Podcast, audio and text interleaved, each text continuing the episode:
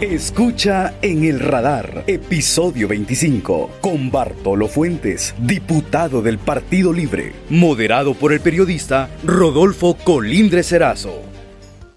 Elimina los cinco tipos de dolor con Iboprodol Ultra, fórmula única.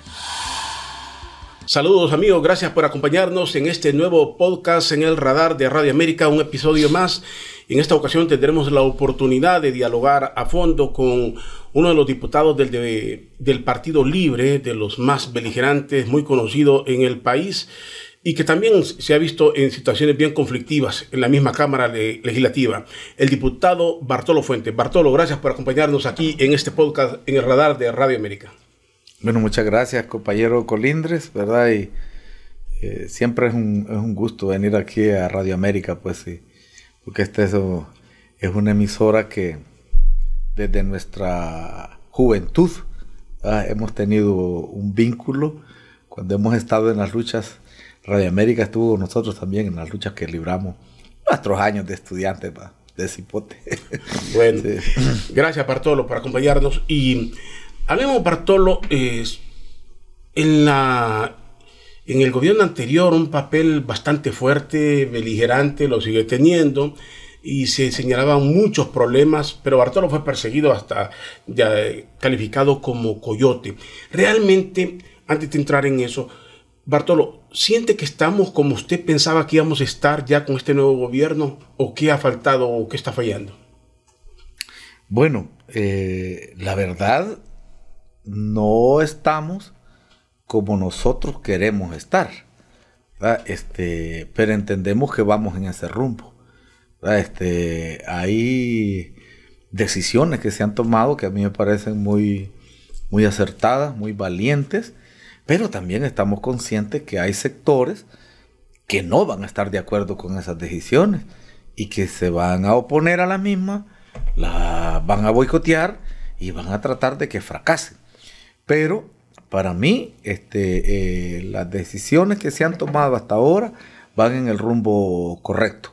Claro que no son de un efecto inmediato, pero que eh, yo pienso que aún en este mismo periodo de gobierno vamos a ver resultados positivos. Sin embargo, se ha dado bastante crítica y se habla mucho de boicot, oposición, pero se ha, dado, se ha dado bastante cuestionamiento a algunos de los nombramientos, a algunos funcionarios, y esto ha nacido del mismo Partido Libre. ¿Hay inconformidad con, con funcionarios del gobierno? ¿Siguen existiendo? Sí, sí hay inconformidad, ¿verdad? Sobre todo porque, bueno, la aspiración de nosotros es que esto avance más rápido. Y, hay algunos funcionarios que no se ponen a tono con esa aspiración. De, todo el pueblo y de nosotros mismos que somos dirigentes del, partido. El mayor problema es con gente que eh, no sabe ¿verdad? que esto es un proyecto diferente a lo que se ha tenido en el país, de un simple cambio de gobierno, sino que se trata de un cambio de concepción de, las funciones que debe tener el Estado. Nosotros hemos ido en una línea eh, desde hace como 30 años eh, del neoliberalismo, que tiene sus, sus planteamientos bien claritos, privatización, ¿verdad? Este, meter al mercado todo lo que son las necesidades de la gente, una, un desentendimiento del Estado mismo de, la satisfacción de las necesidades básicas de la población. Y este gobierno quiere ir en contra de eso. Entonces hay que revertir todo lo que se hizo 30 años atrás, no de los últimos 12, de los últimos 30. Y algunos funcionarios no le entienden. Entonces creen que se trata de ir a administrar nada más eh, eh, eh, una secretaría se trata de dar un golpe de timón, de cambiar el rumbo, en la que sea, en salud, en educación.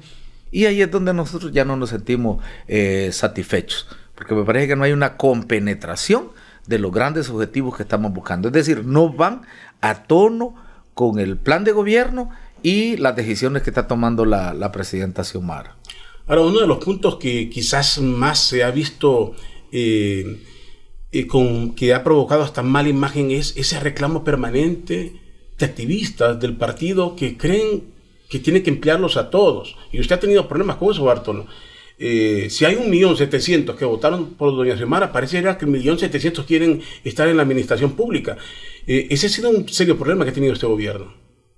Fíjese que no es tanto, ¿verdad? Yo creo que eh, el mismo grupo, ¿verdad? Es el que ha estado con las insistencias. Y hay algunos departamentos donde el reclamo es mayor, sobre todo aquí en Tegucigalpa. Pero yo en el progreso, por ejemplo, no tengo, no tengo ese problema. En, en Lloro, que es la cabecera, donde hay un poquito más instituciones del Estado, el reclamo no es tanto por los empleos, o sea, porque eh, yo me fijo, 10 eh, compañeros que son los que reclaman, son gente que está empleada, no están pidiendo empleo. Lo que se reclama fundamentalmente es que se contrate personas que no tienen nada que ver con este proyecto de refundación y que no van a contribuir al mismo. Ahora, cuando vemos colectivos de libre y cuestionando nombramientos, ¿hasta qué punto es un irrespeto? Porque uno debe de, entender dentro de una empresa las decisiones que son superiores. No las vamos a compartir, pero si somos disciplinados sabemos que ellos sabrán lo que van a hacer. En el caso de la señora presidenta, tiene todo el derecho de nombrar a quien sea y se le tiene que dar el beneficio de la duda, pero los colectivos, si no les gusta algo, le han hecho grandes escándalos a la, e incluso diputados se han, se han visto involucrados en este tipo de reclamos. Hay compañeros, ¿verdad?, que ponen eh, de primero sus intereses particulares. hay compañeros que, a lo mejor querían ellos ser nombrados en, los cargos. Y como no fue así, entonces el que pusieron es, eh, no sirve, ¿verdad? Tiene todos los males y, mantienen esa crítica permanente. Me parece que ahí sí hay un poco de deslealtad. O sea, eh, en la línea que usted lo plantea, yo estoy de acuerdo. Por ejemplo, a mí no me gusta la ministra de Trabajo. ¿Por qué? Porque primero no sabe nada de trabajo, no sabe nada de los conflictos laborales, no es del partido, pero es de la confianza de la presidenta. Yo tengo que respetar esa decisión de la, de la presidenta. Desde luego, tenemos una actitud crítica. Yo estoy como miembro de una comisión laboral del Congreso y, y no nos sentimos satisfechos. Porque fundamentalmente la tutela de los derechos laborales tiene que estar en la Secretaría de Trabajo y no se está haciendo. Entonces, estamos en el plan de que la vamos a llamar a la comisión, la vamos a llamar al Congreso para que nos responda. Porque si bien es cierto, tiene la confianza de la Presidenta de la República, pero ella también tiene obligaciones que tiene que cumplirlas. No solo es la Presidenta su jefa, ¿verdad? Nosotros como Congreso Nacional también tenemos el papel de ser como eh, eh, vigilantes, fiscales de la actuación del Ejecutivo. No somos patronos, no le podemos dar órdenes, pero sí le podemos pedir explicaciones e informes de por qué nos están haciendo eh, algunas cosas o por qué se están haciendo de una manera que a nosotros no nos parece correcta. ¿Y qué otros funcionarios son los que parecen no, no, le, entienden a la idea central de reputación que ustedes plantean?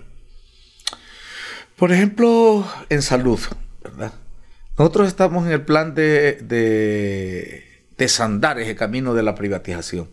Hay 98 municipios en el país que la salud no la maneja la secretaría, la manejan los alcaldes. Y en algunos lugares funciona bien, ¿verdad? Digamos 5 o 8 municipios. Pero en el resto se ha convertido como en un espacio donde los alcaldes colocan a sus activistas y sus allegados y la salud ha ido en deterioro. Entonces, a estas alturas ya tendría que haber un plan ¿verdad? contundente de revertir esa descentralización que en la mayoría de los casos no es positiva y dejar solamente aquellos que demuestren que realmente ¿verdad? han podido cumplir con ese papel tan importantísimo que darle salud al pueblo. Entonces me parece que ahí no hay una, una, una línea correcta. Y lo otro, que el ministro confía en un personal que no está comprometido con esto. Por ejemplo, el que hace los trámites, la administración y todo eso, le mete tanto embrollo, tan engorroso aquello, que hace que se retrasen las compras, ¿verdad? Y que se provoque este desabastecimiento. Yo no sé si, no creo que sea una intención del ministro, pero el tener gente ahí que no está comprometida con este proyecto hace que les importe poco los problemas que generan. Ahora, ¿por qué o, cómo justifica el hecho de que esos cambios que ya días están pidiendo, hace tiempo se viene hablando de cambios en el gabinete, se hayan tardado tanto? ¿Es, ¿La presidenta está al tanto o todavía le sigue dando el beneficio o es más lo que se menciona afuera que lo que ella está viendo? Mire, hay que entender que este gobierno eh, eh, está integrado por distintas eh, representaciones políticas. No es poco lo que hay del, Partido Salvador de Honduras. Hay, hay, puestos clave, hay de ministros, pero hay otros puestos también en la administración que hay gente que, que responde a esa visión. No es que sean malas personas, pero tienen otra visión. Luego, de la misma gente del Partido Liberal, hay varios que están asumiendo ahí y que no terminan de entenderle por dónde es que queremos caminar. Pero son puestos que, que los designa la presidencia, no son de elección popular, o sea que los puede cambiar la presidenta en el momento Los puede cambiar. Yo creo que el que está más o menos cumpliendo debe mantenerse en el cargo. Tal vez no le sea del agrado a uno, porque aquí hay que ver, eh, eh, compañero periodista, que algunos compañeros diputados se lanzan a criticar a un funcionario, pero por asuntos meramente personales. Es decir, como a él no lo recibió, como a él no lo atendió, entonces eh, empieza la crítica y, y a veces ataque, ya no es crítica. En mi caso, pues, yo he sido, podríamos decir la palabra, víctima de algunos, ¿verdad? Que lo ningunean a uno o le mienten. Y, o que para mí es una burla que le rechacen, por ejemplo, este, solicitudes que no son para uno, porque uno sirve de canal entre las comunidades y, las dependencias del Estado. Y no le hagan caso, pues. Yo presenté al FIS 188 solicitudes de reparación de escuela. Me atendieron 7. Entonces, yo me tendría que sentir agraviado. Pero yo nunca he lanzado un ataque contra el ministro del FIS. Simplemente entiendo que hay situaciones ahí que no permiten que haya más agilidad. Yo quiero más agilidad. Cambiaron al que estaba encargado del proyecto. Le, lo cambiaron y sacaron como 30 más hace, hace unos meses. Ojalá y esto agilice. Pero también sabe uno que los trámites en el Estado son tremendamente eh, complicados. Para hacer una compra de, de, algo para autorizar hacer una obra, seis meses, nueve meses, con todo de que hay que licitar, y, a veces la licitación se declara desierta. Bueno, todo ese trámite del Estado también complica y uno tiene que entenderlo. Pero, este, sí es cierto, ¿verdad? Varios de, de los diputados nos sentimos molestos porque como que hay preferencias. Entonces ah, si es fulano de tal y viene con la recomendación de tal, eh, hay que atenderlo. Y el otro, pues háganle ahí como que se le atiende, pero a la hora de la hora no se le resuelve. Entonces, eso genera inconformidad. Pero yo no creo que sea motivo para que nosotros estemos atacando a un, a un funcionario, sobre todo a nivel público. A nivel eh, interno, yo he sido eh, fuerte, ¿verdad? Yo les digo las cosas de frente, pero no me parece que sea sano que nosotros estemos dirimiendo en lo público las diferencias que hay en el plano político este, eh, y en la administración del Estado. ¿Cuánto le ha afectado esa viralidad de ese reclamo que le hacían por empleo y que se hacía el disimulado y cuando usted respondía no se le puede dar empleo a todos? ¿Le ha afectado eso? No, no. siente que la gente lo ve diferente, ya no mira aquel Bartolo de la calle, sino que ya es un Bartolo diferente. No, fíjese que yo le voy a decir una cosa los que más me insisten a mí en que les apoye, ¿verdad? Para conseguir un trabajo, es gente que, no la conozco. ¿Ah? Y, se nota porque yo tengo 4.500 teléfonos registrados. Y me llama alguien que no está registrado, evidentemente no lo conozco. Y yo contesto todas las llamadas. Y mucha de esa gente no es de mi departamento, sino que gente de aquí o gente de otro departamento. Y yo los entiendo y tienen necesidad. Incluso lo hemos, lo hemos hecho. Cuando se ha podido, hemos apoyado. Pero nuestra gente, miren, los que estuvimos ahí en la mera calle, que estuvimos en esta lucha terrible, enfrentándonos a la policía, esa gente no hostiga ni molesta. Los que dicen, tenemos 12 años de andar en la calle, es mentira. Es mentira, es puro bluff. Uno los conoce. Ahora, aquí en Tego quizás es más complicado, pero allá nos conocemos todos alguien viene a, decirnos eso y le decimos, ¿cuándo estuviste? que no te vi, así como dije Jesús en el Evangelio, muchos me dirán Señor, Señor, pero le diré, no te conozco, así le, así le decimos nosotros también, pues yo no te conozco, a ver, ¿estuviste en la toma de tal? No, ¿estuviste en la asamblea de tal? No, en la camioneta tal? No, y entonces, ¿cuándo estuviste? Este, estuvo tal vez de intención, de simpatía, pero esa gente que estuvo en el mero eh, fragor de, la lucha es la que menos molesta. Y sucede también que en el norte es un distinto aquí a la capital. Allá la gente busca trabajo en la empresa privada. Y aquí en Tegucigalpa, el mayor empleador definitivamente es el Estado. la sede del gobierno central. Claro, y la gente no tiene para dónde agarrar, pues. ¿va? O sea, o consiguen alcaldía o consigue alguna dependencia gubernamental. Y de ahí la empresa privada, ¿qué trabajo ofrece en Tegucigalpa? Muy poco, muy escaso. Entonces es comprensible que, en su desesperación, pues, bueno, presionen. Y yo creo que en muchos de los casos tienen razón. Y les molesta mucho más cuando de su mismo barrio ven que toman en cuenta a una persona que más bien se reía de, nosotros, que era contraria a nosotros, y se le toma en cuenta para, para un puesto laboral. Y ellos no.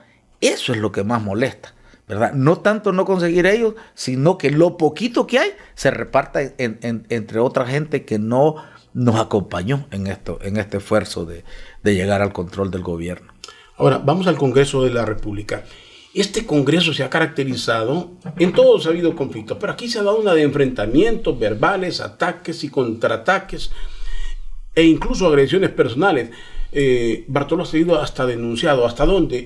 En, esos conflictos aparece Bartolo, eh, entre los reclamos, por eso decía, de la, gente más activa, más beligerante. ¿Qué está pasando realmente en el Congreso? Para mucha gente, y la he escuchado porque también es periodista, Bartolo, eh, sigue el show, sigue el circo. ¿Qué es lo que está pasando realmente? ¿Hay intolerancia o qué en ese Congreso?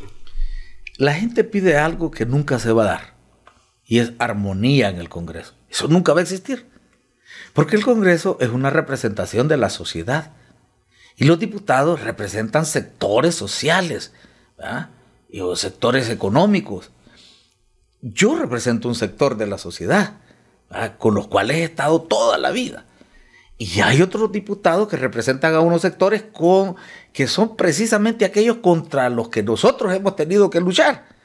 Entonces, no nos vamos a poder entender en todo. Lo que sí debe haber es un poco más de, quizás de tolerancia, de, debate real y no esas amenazas. Eso sí, pero que va a haber una armonía y vamos a estar de acuerdo todo, nunca se va a dar. Le escuché algo a Bartolo, perdón que lo interrumpa en algún momento, porque mujeres lo han acusado. Y ustedes eh, en algún momento, si, corríjanme si ando mal, usted dijo, hay quienes se aprovechan de decir que son mujeres y tal vez ni son agredidas, sino que no les gusta que le respondan. ¿Cuál es la, situación con algunas mujeres que hasta lo han, bueno, querido? Al que es beligerante, al que lanza una lucha, al que es un estorbo, lo van a tratar de parar. De alguna manera. Mire usted el caso de Julián Hassan.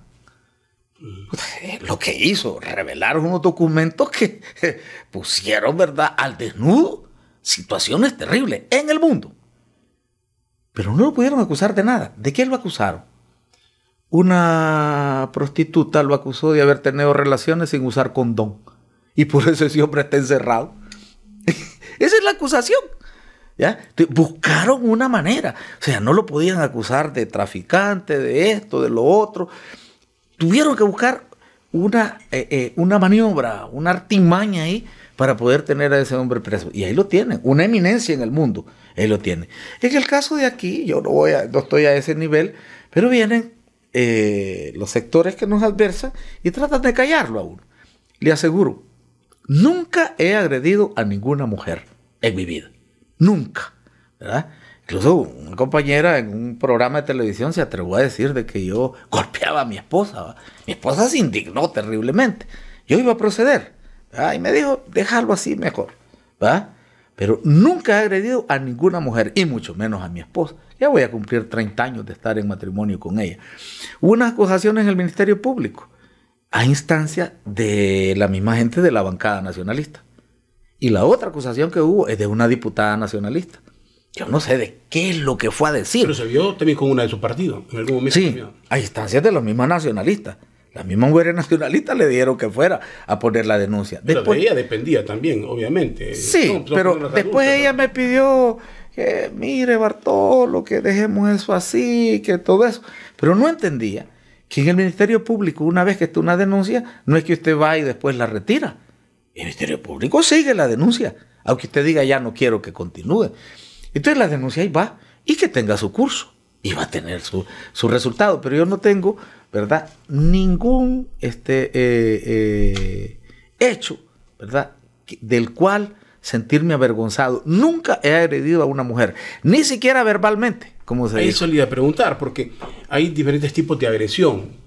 Y que un, usted sabe cuando se enfrenta en un juicio, los abogados le van a sacar, no, no la tocó, pero la agredió verbalmente, eh, psicológicamente. Hay muchos, eh, muchas ramificaciones que se tira de eso. ¿Se siente libre en todo eso? En todo, absolutamente. Yo por eso, mire, ese tema no, no lo he tocado, porque le digo, bueno, ya llegó a los tribunales, ah, excelente, hay que se dirima, ¿verdad? Hay que se dirima. Porque yo he tenido dos ocasiones en que he tenido que ir a los tribunales como querellante, ¿verdad? Y, una de esas fue precisamente cuando empezaron a acusarme de coyote, ¿verdad? Eh, que lleva gente, que les cobra. querella dos, a la canciller y al gerente de la ENE en aquel momento, a Jesús Mejía. Pero a la canciller la protegieron. ¿Ah? No, no pasó la querella. El mismo Jesús Mejía me dijo, pucha, hombre, no. Mire, me dejan solo, estoy solo. Arreglemos esto, hablemos. Porque el hombre iba a ir a la cárcel. No podía tener ya dos casos. ¿ah? Ya estaba con uno, le caía el otro, entonces solo tocaba cárcel. Ya no había medida sustitutiva. Mire, voy a perder el cargo y me han dejado solo. Mire la canciller cómo la protegieron. Y a mí, que me defienda solo. Llegó sin abogado incluso. Y como yo no tenía interés en, dañarle la vida a nadie, arreglamos con Jesús Mejía. Él creyó que yo buscaba dinero. ¿ah? Y cuando la juez dijo, este, pero tiene que compensarle por el daño que ha hecho. Bueno, le digo, yo he venido seis veces a Tegucigalpa, eso es más o menos, que él diga cuánto. 20 ah, mil lempiras, estaba bien, le digo. 20 mil lempiras es significante. Me dijo alguien, le hubiera pedido medio millón. No, pero que yo no puedo darme a conocer como un tipo interesado. Entonces 20 mil empiras fue lo que dio, que no compensa ni los pasajes que pagué yo. Pero limpié, ¿verdad? Aquello que estaban diciendo y que él, él lo dijo porque se lo pasó a alguien de Cancillería. Después me confesó. Me dijo, no, pero yo de bruto me mandan el mensaje y yo me pongo a decir en, el programa que estaba ahí. Bartolo está cobrando eh, mil o mil cuatrocientos dólares por cada persona que está llevando en esa caravana. Grave lo que hizo, porque hasta a estas alturas, Colindre, todavía el expediente está abierto en el Ministerio Público. Yo he ido para que lo cierren o lo lleven a los tribunales, pero que no me tengan en aspa. Espero que cuando haya cambio del fiscal general podamos resolver eso.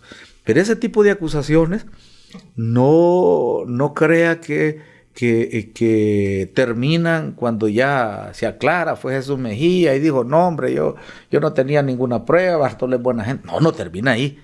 Ese daño queda para el resto del tiempo. Al grado que todavía en el Congreso los diputados nacionalistas cuando no tienen argumentos para rebatir, entonces me gritan coyote. Pero yo, yo no he sido coyote, nunca, va, ni pretendo serlo, nunca le he cobrado a nadie por llevar ahí, pero me van a seguir diciendo coyote. Ya, ya sé yo, cuando alguien no puede rebatir lo que uno está diciendo, entonces o me dice coyote o sacan esto último, que ahí sí yo voy a tener que proceder contra, contra quien vuelva a hacerlo. Hay un medio que publicó una portada y me puso ahí como agresor de mujeres. Entonces, vuelve a suceder eso cuando ya arreglemos esto en los tribunales, y entonces ahí sí voy a proceder, ¿verdad? Porque, porque si los tribunales dicen, no es cierto que es un agresor, entonces nadie más tiene que estar mencionando eso, pues.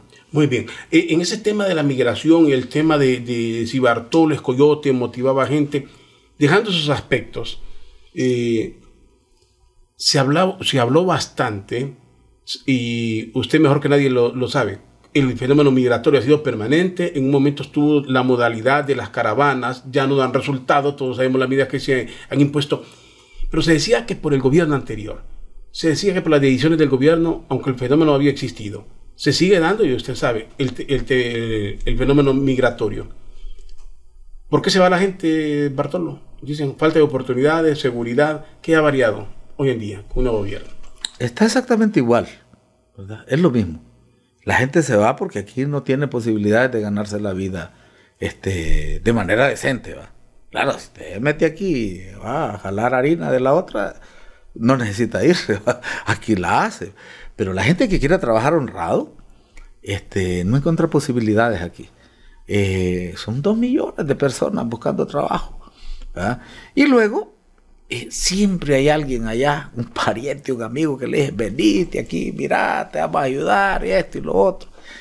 Que los mismos patronos eso es que el, pariente termina siendo el coyote. Sí. ¿Ah? El, pariente termina siendo el, promotor de un, un, motivador. Y los patronos de ellos allá. Porque él necesita mano de obra. No quiere contratar estadounidenses porque ellos tiene que pagarle todos los derechos y pagarle los 25 dólares la hora. Entonces, él necesita a alguien que le pueda dar 10. Entonces le dice, no tenés amigos vos, no tenés unos familiares. Y a veces hasta los mismos patronos les financian el viaje a los, a, los hondureños para que se vaya. Claro, saben que como indocumentado lo va a tener doblegado ahí, pues va a poder hacer lo que sea. Hay patronos buenos también. Hay gente que le ha ido muy bien precisamente porque se encuentran un, patrón allá que los trata bien, que les ayuda, que los considera como seres humanos. Y hay otros que son verdaderos delincuentes, que ponen a trabajar la gente y después le dicen, bueno, te voy a echar la migra, andate, yo no te pago y les roban hasta el salario. Uno ya sabe esto. Yo ni siquiera he motivado a la gente a que se vaya del país. Nunca. Una vez me tocó ir a bajar a una sobrina allá del bus que iba para Occidente, a medianoche. A bajarla porque ya iba con el niño. Le y pero es que mire, tío, que cómo está la cosa. No, pero aquí tiene que hacerle. Bueno, al final se fue siempre, pero está en España. Porque no encontró posibilidades. Ahora, que la gente se vaya es una como una emergencia. Pero la solución no es irse del país. La solución es quedarse aquí, cambiar la situación aquí y lograr que aquí en Honduras uno tenga las posibilidades de vivir dignamente. Muy bien. Un último tema, Bartolo, la corrupción. Aquí se ha hablado bastante, todos los gobiernos, desde la era constitucional que se le denomina, cuando llega Sasso Córdoba al poder, han surgido asos en todos los gobiernos. ¿Qué pasa con el tema de la corrupción? ¿Se está combatiendo o no se está combatiendo la, corrupción? ¿Cuáles son los obstáculos? Y vemos en el discurso que aquí la gente sigue defendiendo partidos. Y los mismos informes del CNA eran aplaudidos según, son aplaudidos según a quien señalen. Los, aplaude el contrario y, y, no los nuevos. El Estado Engels, que tanto se ha hablado, era bienvenido, pero cuando vino y aparecieron dos de libre, ya a la gente de libre no le gustó. O sea, ¿verdaderamente tenemos un doble discurso con esta de la corrupción en el país o no? Sí, mire, la corrupción es un mal que hay que combatirlo, independientemente de quién esté metido en el mismo. Y yo ahí sí, bien le agradecería a aquellos que señalen la corrupción en este gobierno, pero documentado el CNA no ha denunciado corrupción, ¿verdad? Para nada, ¿verdad? Eh, ni siquiera casos sonados de corrupción que hemos conocido en el país, el CNA los ha, los ha dejado ahí. Y luego, no crea que de los gobiernos civiles del 80 para acá que viene la corrupción. Es algo mucho, mucho antes. Bueno, desde, el gobierno de, de, qué? De, de Marco Aurelio Soto y Ramón Rosa, ya se dio el tráfico de influencias y la, y la corrupción. Ahora, el gobierno anterior trascendió con letra. Porque antes, los asos que usted dice, el, pupitrazo, ¿se acuerda? El, el, lapizazo, ¿verdad? El, el, lechazo. El lechazo. Entonces, Alma Roda de Fiallo, ministra de Educación, se volvió, va, dos mil toneladas de leche. Ella hizo una tranza con otro, ella. Luego, Benigno Díaz hizo una tranza allá con los lápices allá para Blancho. Él. Pero el gobierno anterior creó una secretaría de la corrupción. ¿Ya? O sea, la ministra sin cartera, sí tenía cartera, pero era una cartera clandestina, ilegal. Ella recogía todo lo que se robaban de las diferentes secretarías y le pedía a, los funcionarios, eh, ocupo 50 millones de ahí, eh, ve ahí cómo los consigue, los saca y me los trae. Y ella los administraba. Entonces, ya dirigir la corrupción desde la propia casa presidencial es otro nivel, superando a, cualquier otro gobierno. Ministerio de, la corrupción, así le llamaba usted, así le... Para mí es eso, porque ella manejaba un dinero, y esto lo dice el que le llevaba las cuentas.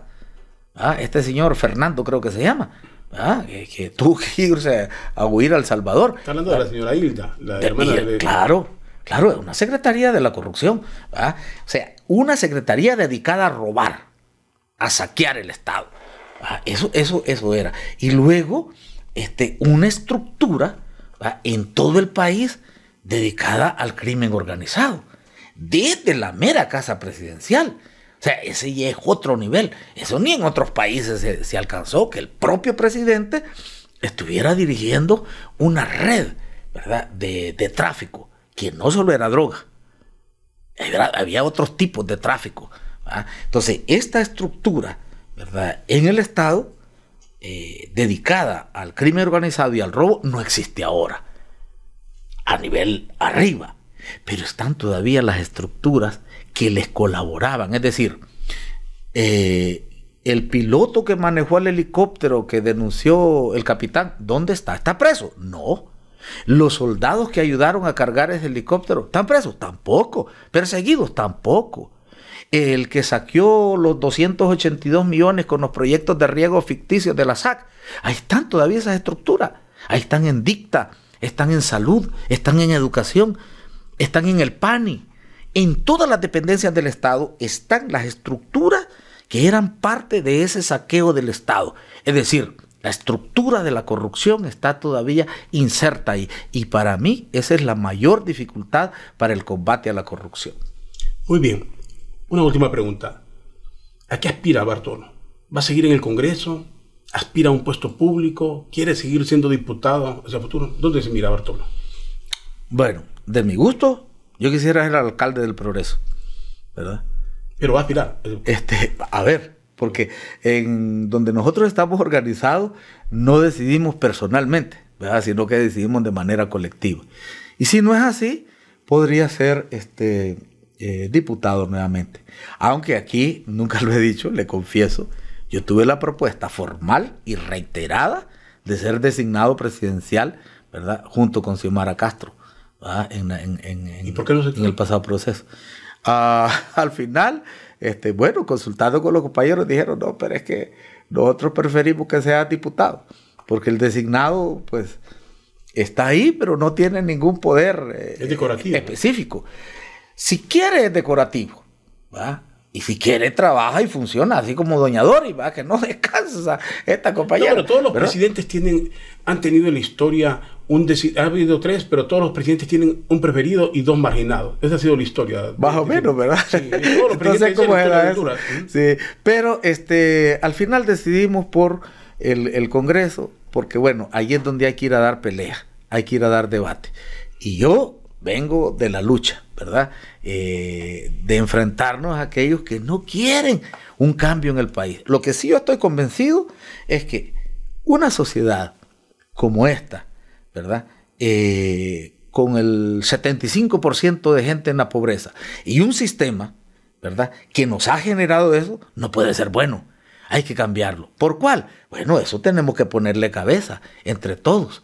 No se trata de copiar el de allá, el de aquí o el del otro lado, sino de construir una manera de gobernar, un sistema, ¿verdad? De, eh, en Honduras que nos permita que la gente pueda vivir más o menos, ¿verdad? Eh, dignamente, sin necesidad de tener que marcharse y romper los lazos, los lazos familiares. Bueno, le dije que era la última, pero me queda una en este caso. sí si se decide por, por, buscar la alcaldía del Progreso, ¿cree que este gobierno le va a permitir al Libre tener una imagen o una posibilidad tan alta como la tuvo ahora? ¿No cree que el desgaste lo puede traicionar? ¿O cree que, que al final las cosas van a salir bien y la gente va a querer llevar nuevamente al Libre al poder? Mire, hay, una campaña terrible, ¿verdad? De, de parte del Partido Nacional y un sector sobre todo del Partido Liberal. Y atacan y atacan. Pero ¿qué me he dado cuenta yo? En este mes que hemos estado en ese receso y hemos en las comunidades, en la gente de Libre poco ha hecho mella eso. La gente de Libre es de Libre. Y esto tiene que tenerlo bien claro. Entre más atacan al Libre, más se echan encima, ¿verdad? A, a esta gente. Es decir, nos hacen un favor. Porque ante esos ataques, la gente verdaderamente libre se reafirma y, se afianza. Ahora, ¿quién es el que dice eh, que este gobierno, que no sé qué? Ah, más o menos como una, creo yo, unas 300 mil personas que votaron por Xiomara y que ahora reclaman, ¿verdad? Eh, o se meten a la ola, ¿verdad? Del reclamo, de maximizar o de echarle culpas que no corresponden, como ahorita ve usted con esto de la energía. Lo están diciendo los empresarios, lo dice el mismo Jesús Mejía, que fue el gerente de la ENE. Nosotros fuimos irresponsables, dice. No hicimos lo que teníamos que hacer, pero la gente sigue diciendo que es que Xiomara es incapaz y es inepta. Entonces, esos ataques los vamos a tener. O sea, los que no están con nosotros los van a atacar siempre. Pero la militancia de libre, verdaderamente libre, que somos más o menos un millón y tanto en el país, esos están firmes para dar la batalla. Y en el caso del progreso, el desgaste del alcalde es peor que el de cualquier otro en el país. Señalado de múltiples asuntos, perdió las elecciones anteriormente, pero no le quisieron dar a la que estaba en, en segundo lugar la revisión de voto. Entonces, él sabe que está perdido nosotros quisiéramos pues eh, gobernar eh, ese municipio. Pero si no es así, de todas maneras, en el puesto que nosotros estemos, vamos a ir en la misma línea que estamos ahora. Bartolo, gracias por habernos acompañado aquí en este diálogo, aquí en el radar de Radio América. Bueno, muchas gracias a usted, ¿verdad? Y a Radio América por estos espacios que nos permite pues decir algo, aunque sea un poquito, ¿verdad?, de lo que nosotros pensamos.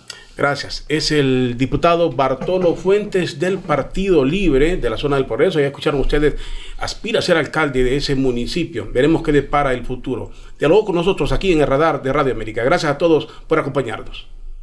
Elimina los cinco tipos de dolor con Iboprodol Ultra. Fórmula única. Encuéntranos en Spotify, Deezer, Apple Podcast y Google Podcast como Podcast Radio América HN y en nuestra página web www.radioamerica.hn.